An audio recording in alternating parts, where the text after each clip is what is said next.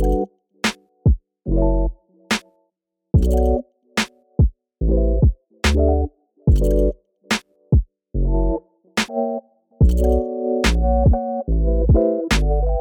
んにちは、ワイヤード編集部の松永です。えー今回雑誌ボリューム41号令和フット特集の編集後期総括編をやっていきたいと思います。編集長の松島さんと副編集長の小谷さんとお届けします。よろしくお願いします。よろしくお願いしよろします。くお願いいたしますよ。ろしくお願いします。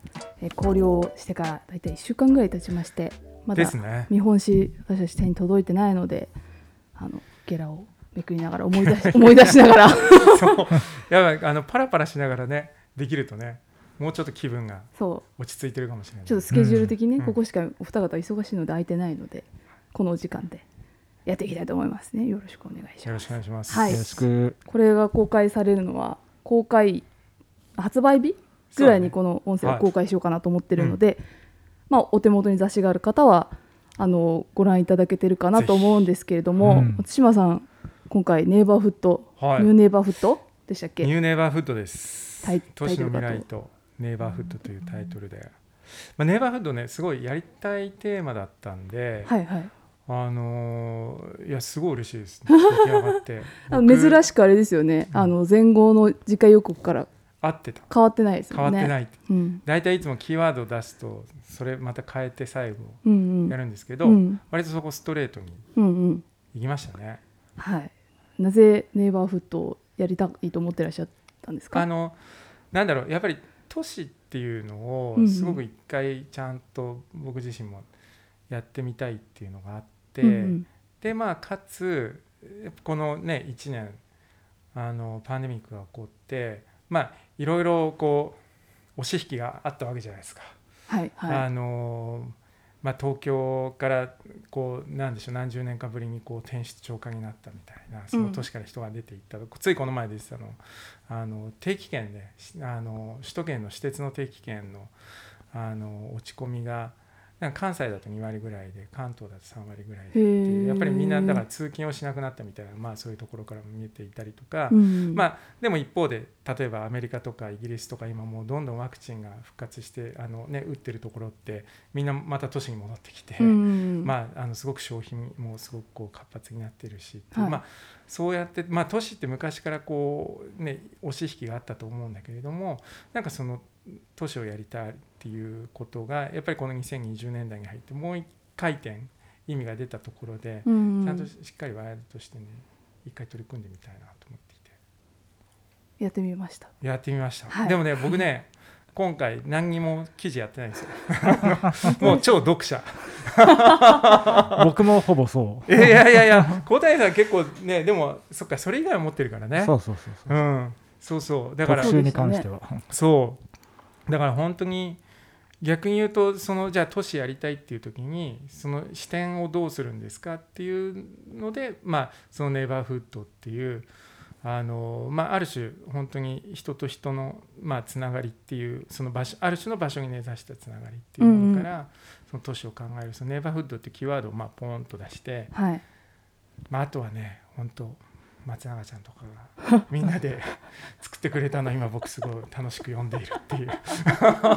一応3つのパートというか切り口にね、ね。あの今回分けてみたんだよね。そうですね。まあエコノミーと、まあ都市と、あとはまあディスタントって、まあ要するにだから DX というか、うん。まあミラあのミラーワールドというか、うんメタバースというか、うん。そういった状況でのあの物理的には遠いけどでもご近所さんってなんだろうっていうことを考えていくっていう、その3つの視点を、まあ、担当者それぞれ1人が、まあ、大体30ページぐらいを担当してやってもらったっていうのが割といつもと違う構造でねそうですね。今回全然作り方が違う感じでしたね。まあ、雑誌ではよくある作りだけどねワイヤードはあまりなかったよなね。うんなんか今回ね本当そのあのまあネイバーフッドって考えるのをこうこういう、まあ、補助線として、うんうん。まあ、まあ見つけた時にあの小谷さんがじゃあこれ作り方としてどうやってこうみんな「はい担当松永ちゃん岡田君矢野さん」って言って やってでがっつりとね逆にその中でどうやって作っていくのかっていうのを進めてもらったんで、はいだから一個一個のパートがもうそれこそなんとか一つの特集みたいな形でうん作ってもらえたんで、なんというか今回もうめちゃくちゃ濃密だよね。中身がね。あの目次が最初なんかね。そうあそう。そうそうそうそう。目次パツパツなんだけど。企画多すぎとか言っててて。目次こんなそうだよね。入んなかったの初めてそうそうだったいやみたい。だから企画数が多いんだと思って、欲張っちゃって。うん。まざまちゃんとこ一番多いでしょ欲張っちゃいましたね。す欲張っごいもうなんでこんなことしちゃったんだろうってもう最後2週間ぐらい。いやいやいやいやいやいや。えだからページ数としてまあ大体30ページぐらいで、うん。このテーマでじゃあ担当ねってはいはい。お願いした時に、そうですね。どういうそれをブレイクダウンしてったの？最終的な今の形にああ私の場合ですか、うんそうそう。まあ、私はあのシティパートを担当したんですけど、あのーまあ、岡田君と矢野さんそれぞれ全然多分別の考え方をしていいると思うんですけど、私の場合は、まあ、ネイバーフットってやっぱまあこのにご近所って、まあ、日本のことをやった方がいいのかなってなんとなく思っうん。て、あとまあ今海外取材もあまり行けない状況なので、うん。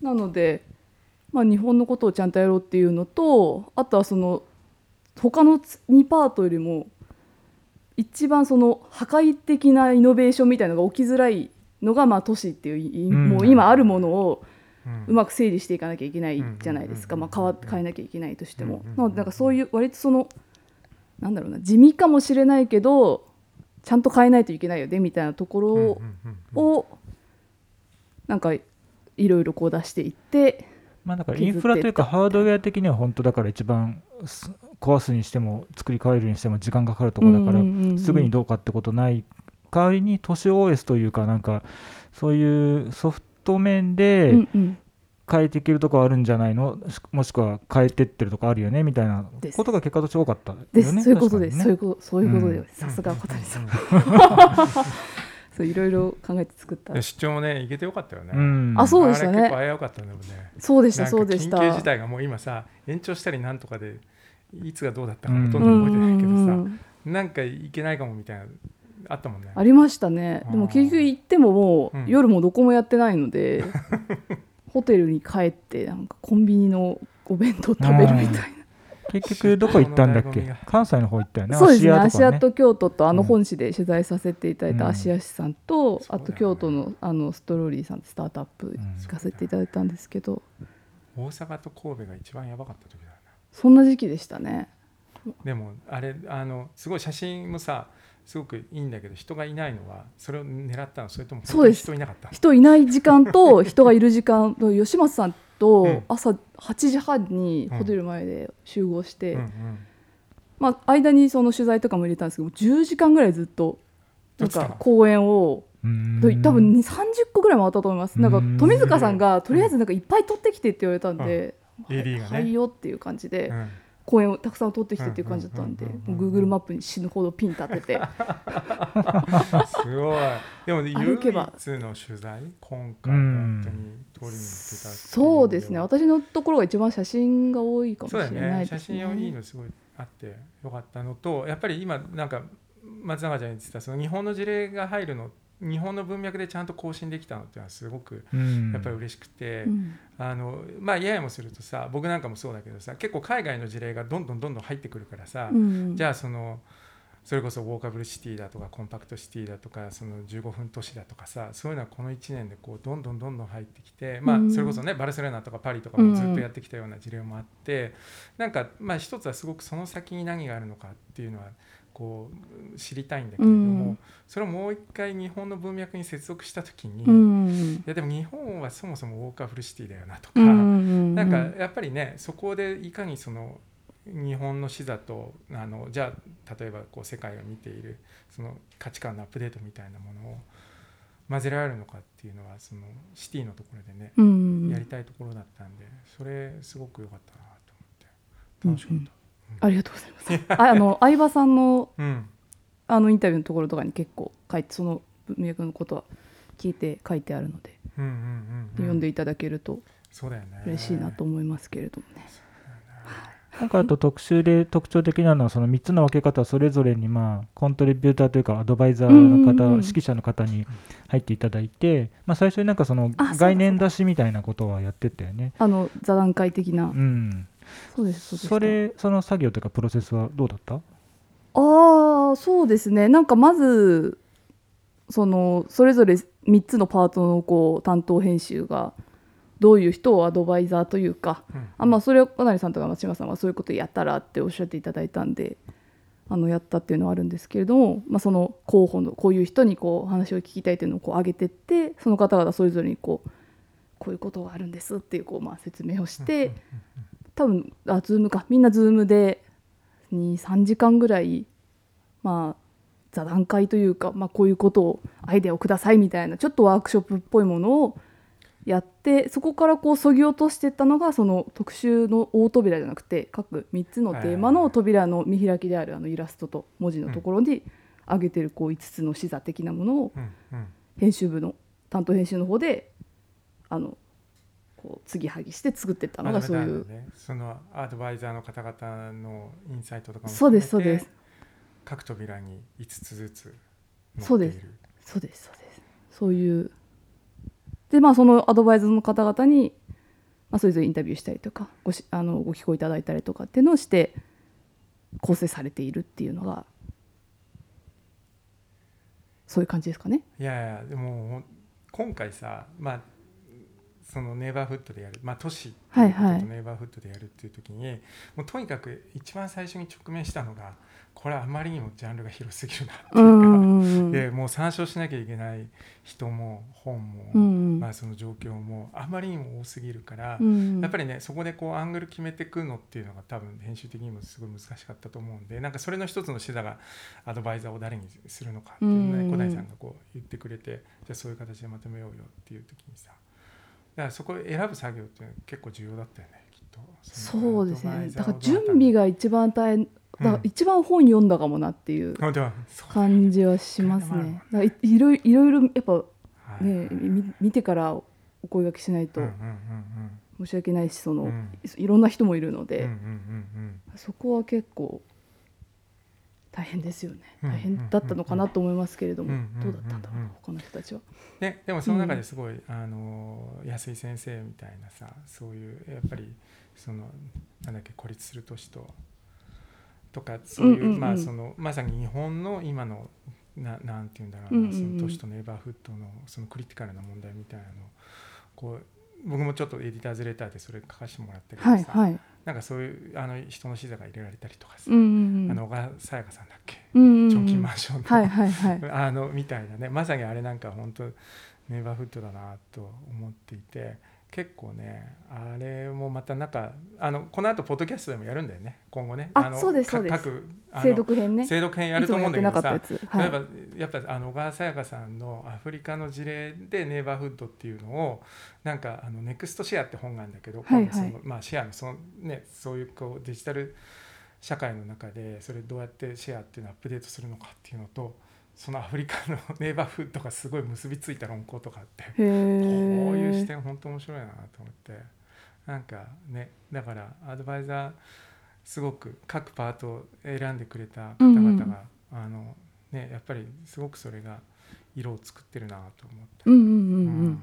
本当。く読んでます。そうですよね。うん。あのいやでもだからね都市論とかさはいはい。やっぱりもういくらでもあるし、まあ、うんそういう人たちって論客ばっかりだからさ、うんうんうん。まあ、そういう方たちにとってこれね読んでどうだったかとかすごい聞いてみた怖い怖い。やだやだ。いや、まあ、あのこれあれだよね発売日に流れると思うんだけどちょうどはいはい多分その発売日の今週その週のあのサースデーエディターズラウンジっていうのを、はいいつもはい。あのワイドメエセットメンバーシップでやっていて、はいまあ、会員の方、あの僕らが編集部の人たちがいつも毎週人を呼んで、うんうんインタビューをする、うんうんまあ、話聞きたい人にこう来ていただいてインタビューして、うんうん。まあ SZ の人たちはそれを生で聞くこともできるし、うんうん。まあ後で音声で聞くこともできるんだけど、うんうんあの山形博夫さんにはい。あのご登場いただいて山形さんはね今回は。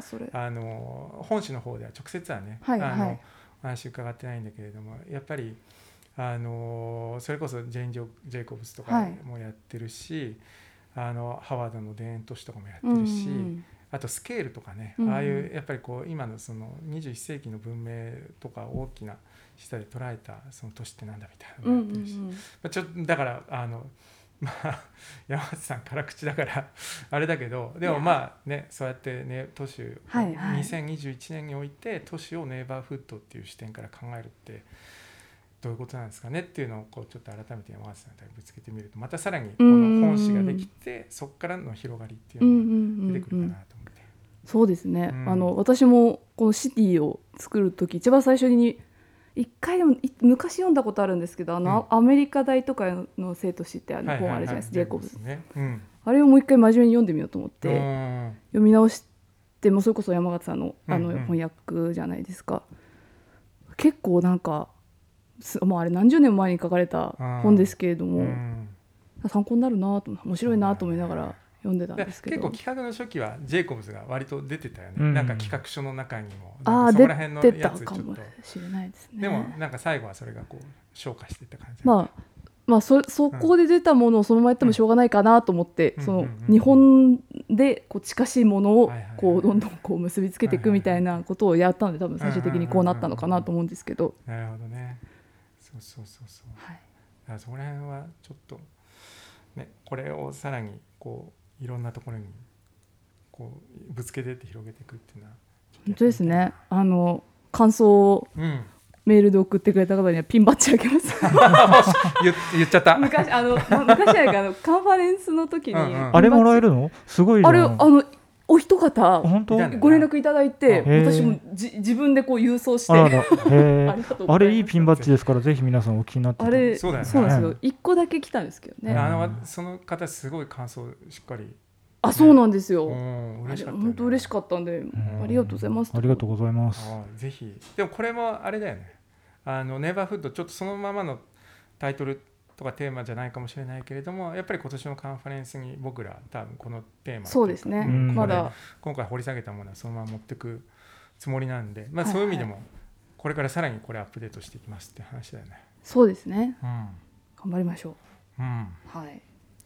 という感じですかね。あとあの小谷さんはい今回 SF、はい変わらずはい。あのサイファイプロトタイピング研究所の所長。としては SF 毎回今 SF ぶっ込むっていう。はい、入っていますけど今回どういう？今回はねえっとアニメの「サイコパス」のノベライズとかあと劇場版の脚本とかやってくださっているくださってるっていうかやっているはい。あの吉上亮さんってはいいうね、はいあの僕えワイヤードとしては多分初めて初めましてになるんですけど、うんうんうん。僕別の媒体で昔インタビューしたことがあってすごくずっと気になってるはい方はない。のでで今回はまあネイバーフッドでかけるミラーワールドみたいなテーマでうん。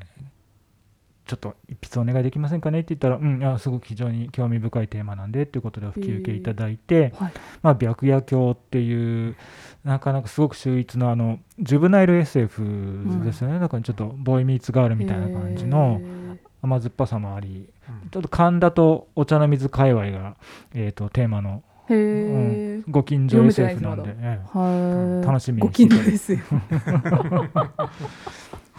思いもよらぬところでミラーワールドが出てきてみたいな、へそうーそれがすごくそうだよね。もう本当面白くて、うん。でまあまあそれこそね小谷さんあのサイファイプロトタイピング研究所、まあ、ワイヤードとパーティーでやっていて、はいはい。でそうするとじゃあちょっとミラーワールド的なものをこう作品として書いていただくみたいなこう場面とかもあると思うんだけれどもそういう意味ではで今回の作品って、うん。ミラーワールドをど真ん中から捉えてないんだけれどもだからこそすごいその概念が効いてるっていうか、うん。なんえかやっぱりそう作品としてすそうですね素晴らしいな。本当映画の脚本やってらっしゃるからもうすごく映像的な文章とも捉えられてあのすごく映像あのビジュアルが目に浮かぶような小説ですぐ読めちゃうと思うので読まないと。ぜひ、うん、あとこれ本当デザインも秀逸なんで、うん、ああ CG でね。うん、そうだそうだ。そうそうご注目くださいませ。うん。ぜひお読みくださいませあと個人的にはちょっと仕事というかあのタイアップの仕事で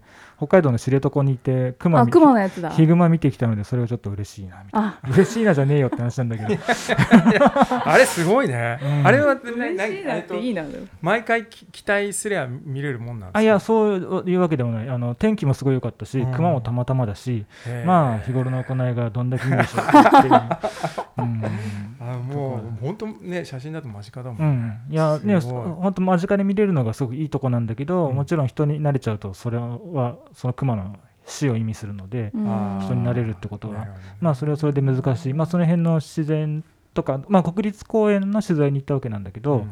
まあ、ちょっとその辺も書いてるんでぜひうんうんうんうん。読んでいただければと思います、写真もすごい素敵なので、うん。そうだよね。あれもちょっとページ数増やしてまで、うん。ねやっぱり中身もいいしやっぱね国立公園ってね、うん。一つすごい。そう。日本は豊かな、ねうん。自然があるけどでも国立公園もまあまあ数あるんだけど、うん。なかなか生かしきれてないというか、ん。逆にアンタッチャブルなものだと思いがちだけど、まあ、アメリカのヨセミテなんかもね、うん。なんかそうなようにもっとどんどん活用してって、うん。でそれによって自然って何なんだろうって、ふ触れる場それこそ本当コモンズだったりとか、うんネイバーフッドっていう意味でのうん国立公園って何なんだろうみたいなことだったりとかするので、ちょっとその考え方に触れてると思うので。そのシダが加わったのはすごい厚みをね。松永ちゃんもね、公園のやつやってさらに私はご近所公園ですからね、うん。あの規模規模、まあ、近公園もねいろいろあるので、1日30個回れる公園と30熊が出てくる公園と。個 もうたくさんあるのでまあでも本当にねあの最初から最後までいろいろな視座でというか視点で。いやー今回ページ数特集のページ数多かったよね、うん。多かったです。いや本当よ。本当よくぞこれだけ一個の様でした。テーマで編み上げたなと思って。いや本当お疲れ様です。その分かどうか知らないけど香料ずいぶん膨れたけどね。そうだね。本当に。皆さんにそうだった。あの普通に松永さんは早かったけどね。あ松永ちゃん一番早かった。優秀なんで、うん。はい。そうそうそう。でもまああの発売日はちゃんとはい。あのほぼにご迷惑をおかけしながら、はい、皆さんのお手元には。きちんと、ではいお詫び申し上げながら、うん6月13日に発売されておりますので14日に14発売日ですね。14日か。月曜日かな。月曜日。うん。なるほど。月曜日か？お願いします。という感じで、ぜひぜひ、はい。あの手に取ってみていただけたら嬉しいです、はい。これはもうずっと読み応えあるんで、うん。その次の号が出るまでずっと読んで楽しめると思います。そうですね。あの企画も多いしね、はい。一日トイレに置いていただいて、はい。一日一企画。ご覧いただければと思いますはいじゃあ次次号の話しましょうしましょうか。あ次号の話、ね、次号の話、はいはいはい。次号は次号だからそういう意味ではね結構今今年はちょっと文脈作ってやっていこうかと思ってっていうのは多分だ前後がフードリジェネラティブっていうのがあって、やっぱりそのフードって言ってもどちらかというとねそのつながりみたいなもの、うんうんうん。まあ、生態系とか人とのつながりっていうのがあって多分それってやっぱりこうネイバーフッドにもすごく影響してきているし、うんうんうん。だから今度はさらにそのネイバーフッドっていうところから、まあ、ある種ネイバーフッドっていうのがこう場所性みたいなものに半ば半分こう強制的にこうつながった中っていうことで言うとすると今度はもっとさらにこう先ほどの国立公園みたいにみんなでこうそこにコミットしていって、まあ、そこでこう一つの共有権とか合意みたいなものをどうやって作れるかっていうので。今あの一応合意形成の未来っていうのを一個キーワードとして挙げていて、うん。まあ、それってあのもちろんね今あのオリンピックやるのかやらないのかってうん。これ一体誰がどう合意形成するんだろうって もう誰もが謎になってると思うんだけれどうも、ん。まあ世界レベルから地元レベルまで。でもまあそれ以外にもねこれから本当にそのじゃあワクチンワクチンパスポートってみんなが持つことは必須になるのかならないのかっていうのもすごい社会が関わってくるし、うん。まあ、こういう、ね、気候変動をどうするんですかっていうのうん。を世界的なコンセンサス取らないといけないし、うん。まあ、なんか合意形成のやり方って一方で僕らもそのデジタルテクノロジー使ってこういう世界あるよねってもう何十年も言ってきたようなものがあった時になんかそれどうやって結実していくのかなっていうのは一個このタイミングで、まあ、あの今度発売9月なんでうん。あのちょうどまあデジデジタル庁も発足するし、うん。まあ、あのそういうタイミングで一回ちゃんとそこ掘り下げておきたいなっていうのがあって。デジタル庁。うん。デジタル庁のインスタグラムはどうにかなんないんですかね、そういうこと言ったら怒られるのかな。いやそういうのが大事大事。うん。で、はい。なんかあとはやっぱりそういうデジタル庁もそうだし、まあ、今ねどこもビジネスの文脈でも DXDX って言ってるんだけど、まあ、DX とかがまあ単にデジタル化するとか単につなげるとか単に効率化するとかっていうことじゃなくてうん。なんかそこのなんですその本質的な価値とかその目指すべきちべき地点っていうのは何なのかっていう時にぱりなんかその、まあ、ある種の例えば合意形成だとかそういうその信頼をどうやって形作っていくかとかあるいはまあ僕やっぱりデジタルの一番のそのポイントって一つのなんかこう共有値のようなものをうん。あのいかに気づくのかって気づけるのかっていうのが多分 DX の本会だと僕は思うんで、うんうんうん。なんかそういうことをちゃんと本質的にワイヤードとして議論して一個出しておきたいなっていうのがあって、おすっごい難しそうだなと思うんだけど。うん できる気がしない。じゃあじゃあよろしくね。多分もう小谷さんの小谷さんの中にはもう雑誌のイメージが出来上がってると思いうのでやいやいやいやいやこ構造を考えないとねねまた3ヶ月間はい頑張頑張りましょうというそうだね、感じです。うんぶつけましょう。はあ、はいじゃあ次号もお楽しみにしていただければなと思いつつ、はい最後に告知しましょうか。告知お知らせ系あります。告知ね6月そう 6, 6月24日、はいはい。代官山蔦屋さんでうん、イベントを、観光イベントやります。観光イベントをはいオンラインではい。開催しますというのと、あとはぜひ来てください。あこ来ないのか。オンラインかな。うんオンラインでうんご覧いオンラインですねただけます、ここもちょっと今アサイン中なんだけど、本誌には登場していないけど、うんうんまあネイバーフット日本で語るんだったらこの人だよねっていう人ほぼほぼアサインできてる。うんおはい、ぜひ楽しみにしてくだささい。やさんのうん。サイトだって、代官まあ、あの我々も告知するんですもんね。うん、そう。あであそこいつも代官山さんあの関連図書のフェアやってくれて、はいはいはい。前回のあのフードフェアもすごい好評でなんかある時行ったらもうなんかなんていうのスカスカになっててもう売れちゃってえー補充が間に合わないんですよみたいなうんなってたんで、まあ、今回もね松永ちゃんもあげたでしょいろいろ。それあれですよね。あの代官山さんでもおそらくやっていただけるんですけど、今回今回湘南 T サイトであそうそうそうそう。あのそ割と大規模なブッククフェアをしていただけるというところで、うん。ね。本出しましたいっぱい一つ。の棚全部。うんわあうん。そんなにあありがとうございます。ね。ぜひこれも。あの今回多分あの松島さん小谷さんはもちろんあの出していただいてるんですけど、そ三人の練習が多分参考に読んだ本みたいなのが。説得力あるよね。マジで読んだやつがいっぱいあるっていう。ぜひ。でもはいそういうね、あの本当この特集が起点になってそのうん。読書の旅みたいなものでこうどんどん芋づるで読めていくのが一番豊かな体験だと思うので、うんうん。なんかそこ一緒に楽しんでもらえると嬉しいですね。うん。はい、はい。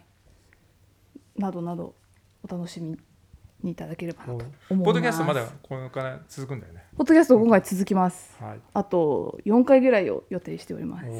精読編としてもうちょっと細かい企画の話だったりとこぼれ話だったりをできればなとうん思っておりますので、はいそちらもお楽しみにしていただければと思います。小谷さん、松島さん、なんかありますか？言い残したこと。ないかな。大丈夫ですはーい。すり上がってくるのが楽しみ。はい、9日納品日、今後は臭くありませんすみませんでした、本当に。今後は匂い大丈夫です。はい。というところで、はいあのポッドキャスト総括編この辺りで終了できればと思います。松島さん、小谷さんありがとうございました。はい。ありがとうございました